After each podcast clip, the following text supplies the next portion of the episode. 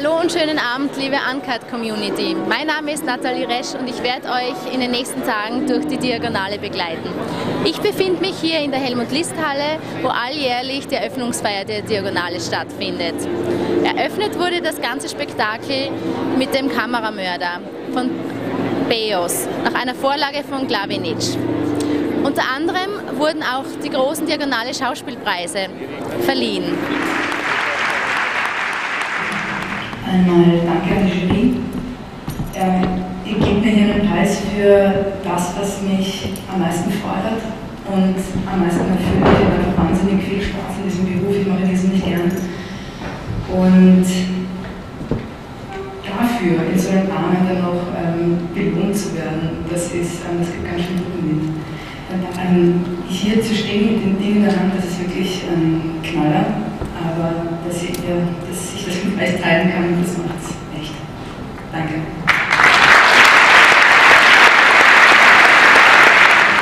Die Diagonale in Graz ist mit das Wichtigste, was rund um den Film in Österreich passiert.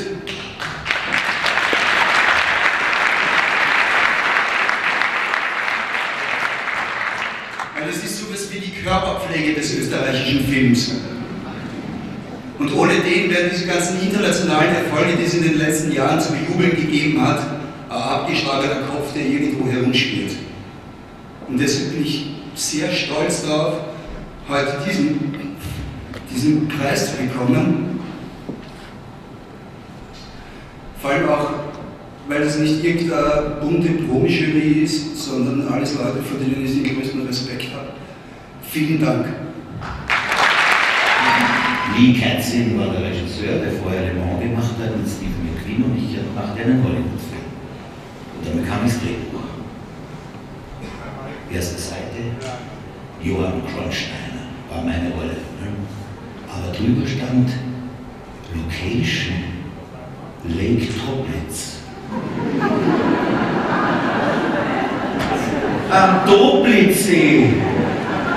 Am Toplitzsee. Der Film hieß Salzburg Connection. Spielt in Salzburg, am Grundlsee, am Toplitzsee. Das war mein erster Hollywood-Film. Ich bin sehr froh, dass sich meine Heimat Zeit gelassen hat. Denn vor 21 Jahren, im Alter von 46 Jahren, bekam ich die Goldene Kamera in Berlin für mein Lebenswerk. Ich bin also unglaublich froh, dass man hier Anstand hat und gewartet hat.